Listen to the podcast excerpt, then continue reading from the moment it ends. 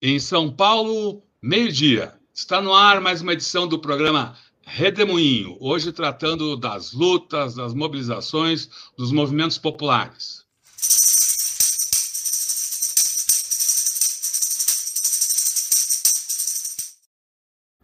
Olá, João Pedro Stedley, que bom tê-lo aqui nesse redemoinho desta terça-feira. João Pedro Stedley, da, da, Coordenação Nacional do MST. O que, que você nos conta nessa semana, João Pedro? Olá, Rodolfo e Eleonora, e a todos que nos acompanham em casa ou depois pelo YouTube, nesse nosso tradicional programa do Tutameia. Um abraço a todos e todas. Estamos aqui novamente nessa terça-feira de meio-dia para compartilhar com vocês que sempre nos acompanham algumas notícias das leituras dos movimentos populares do Brasil. Bem, eu queria fazer três comentários muito gerais. O primeiro, que foi a grande festa da colheita do arroz orgânico, da qual vocês acompanharam também pelo Tutameia, foi uma grande celebração lá no nosso assentamento de Viamão, recuperando uma tradição já milenar, né, dos camponeses do mundo inteiro, que sempre na história da humanidade utilizavam as colheitas como aquele momento de celebração, de festa, de regozijo, de integração, até eu diria, com a natureza da onde recolhiam as energias para seguir a vida. Então, a festa do arroz foi a celebração da vida. A novidade foi que, neste ano, além dos 5 mil companheiros e companheiras agricultores do Rio Grande, nós tivemos também a visita de muitas autoridades, né? seja o ministro do Desenvolvimento Agrário, Paulo Teixeira, o presidente da Conab, Edgar Preto, uma grande bancada de deputados federais e estaduais, e também alguns amigos do Poder Judiciário, até desembargadores, estavam lá, e lutadores da agroecologia. Tivemos lá a participação da nossa querida Bela Gil, que nos deu uma boa aula do que, que significa o direito ao alimento saudável. E lá também, além da, da atividade em si, né, de, das máquinas já começarem a colheita do arroz, nós aproveitamos aquele congressamento e tantas autoridades para inaugurarmos uma biofábrica que damos o nome de Ana Maria Primavesi. A biofábrica é um nome também genérico, é, que instalamos lá no galpão do assentamento e que, com várias técnicas complementares, ela vai produzir os bioinsumos necessários para nós seguir aumentando a produtividade do arroz. Então, ela vai poder produzir micro-organismos né, que há no próprio solo, naquela biodiversidade vegetal que há na área, e daí nós reproduzimos bactérias e micro-organismos para aumentar a fertilidade do solo. E também vai produzir defensivos biológicos. É você aproveitar da própria natureza, os insetos, para combater alguma enfermidade que a planta tenha. Então, a biofábrica também é uma, uma necessidade para aumentar a produtividade do arroz, e é também um projeto piloto que depois nós vamos replicar em diversos assentamentos, seja do Rio Grande do Sul, seja de outras partes do Brasil. é uma unidade relativamente simples do ponto de investimento, mas precisa muito conhecimento científico para você ir desenvolvendo essa nova metodologia. Percebi que o ministro do Desenvolvimento Agrário ficou muito impactado com aquela nossa experiência. Para ele era novidade todas aquelas inovações que nós estamos fazendo. Então, acho que terminamos a semana com boas notícias na nossa área de arroz orgânico. E também ficamos muito satisfeitos porque lá nós estamos a cada dia ampliando os espaços pedagógicos, já que lá estão as instalações do Instituto Josué de Castro, que é a nossa grande escola de formação, seja de ensino médio, seja de ensino superior, em parceria com o IFET do Rio Grande do Sul e com a Universidade Federal Fronteira Sul, para nós desenvolver cursos de formação da nossa militância de todo o Brasil, que são formados lá na nossa conhecida escola Josué de Castro, que também é uma homenagem, assim como a nossa mestra Ana Maria Primavesi, a maior cientista de solos que nós tivemos, Josué de Castro foi o nosso grande mestre da luta contra a fome,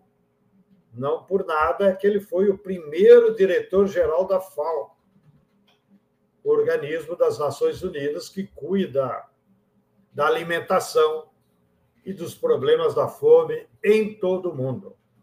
Bem, queria também comentar com vocês que ontem realizamos aqui em São Paulo uma reunião nacional com dezenas de organizações políticas, centrais sindicais, sindicatos, movimentos populares, para nós articularmos a retomada da organização dos comitês populares de luta em todo o Brasil. É, como já comentei em outras oportunidades, durante o ano passado, nós estimulamos a formação dos comitês com uma forma mais politizada, digamos assim, de aglutinar a militância de forma plural no território, independente de partido, sindicato ou movimento popular ou igrejas, mas nós aglutinávamos 10, 15 militantes num núcleo que se chamou Comitê Popular.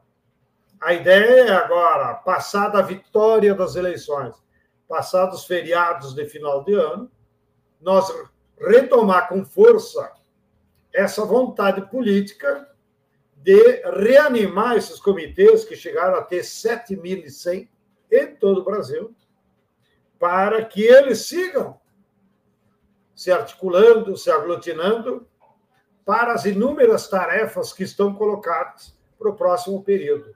Tarefas da luta de classe, tarefas da mobilização, tarefas da informação, fazer com que as redes sociais atuem de forma coordenada, e também a tarefa de formação política da nossa militância.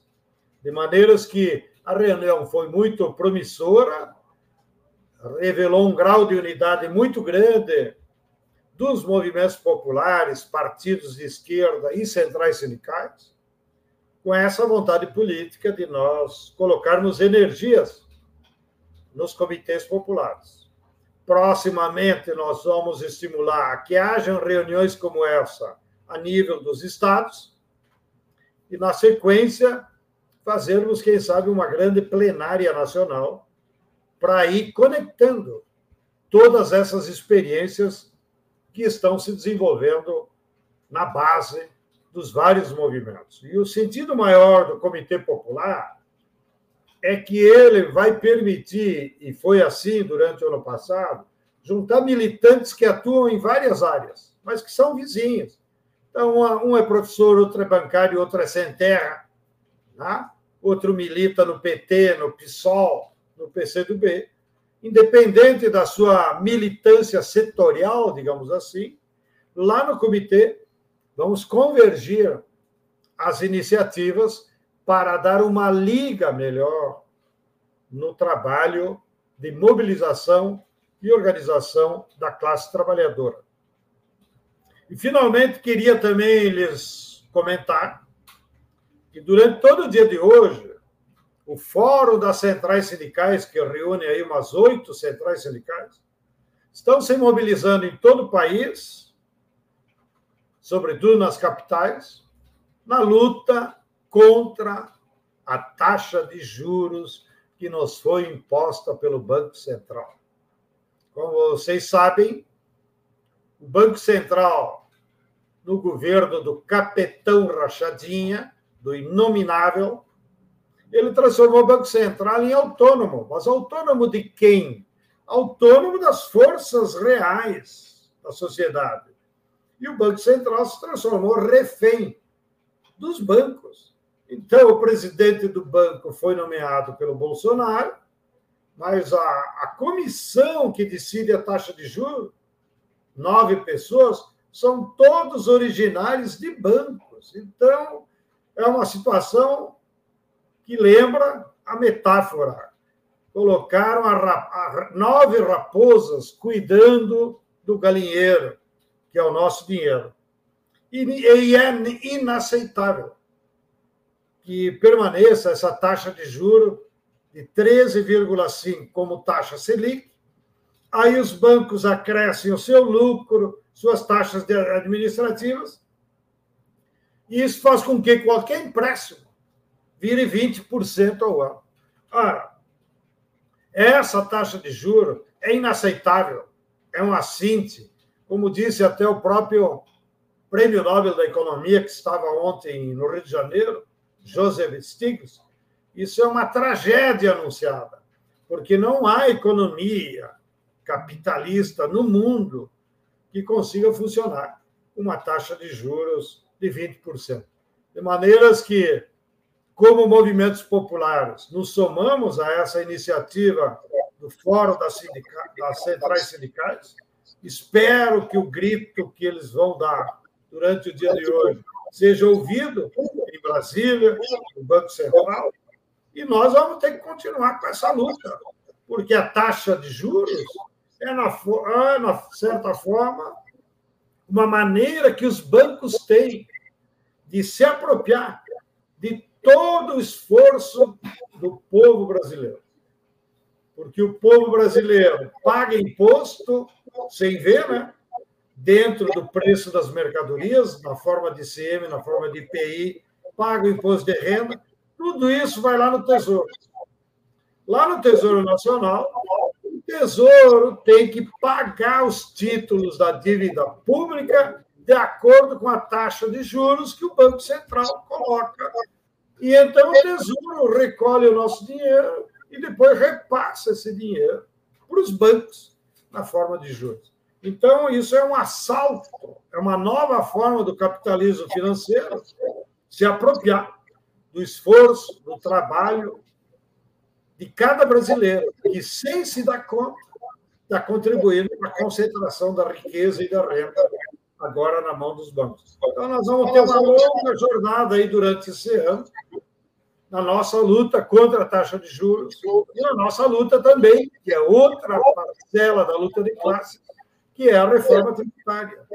Porque os impostos também são a outra forma de repartição da mais chamada mais-valia social, ou da riqueza social, que pode ser em benefício do povo ou pode ser em benefício apenas dos bancos e dos capitalistas. Bem, fico por aqui, no tempo que eu tenho nessa maior rádio do mundo, chamada Rádio Tutameia. Espero vê-los logo, logo, daqui a 15 dias, um grande abraço a todos e todas, e em especial a essa dupla quase sertaneja, no bom sentido, Rodolfo e Eleonora, e com Tutameia também homenageiem o nosso grande Guimarães Rosa. Um grande abraço a todos e todas. Obrigada, muito obrigada. Muito obrigado, João Pedro. João Pedro Stede, da, da Coordenação Nacional do MST, fala aqui no programa Redemoinho, que é um programa que a gente transmite de segunda a sexta-feira, sempre ao meio-dia, cada dia com um tema específico. Hoje tratamos das, das mobilizações, do mundo dos movimentos populares. Amanhã, nosso assunto são é a geopolítica, o um mundo, com o professor Gilberto Maringoni, uh, da Universidade do ABC. João Pedro, muito obrigado a, a, você, muito obrigado a todos que nos acompanharam aqui. Tchau, tchau. Boa tarde, tchau, pessoal. Tchau, tchau. tchau.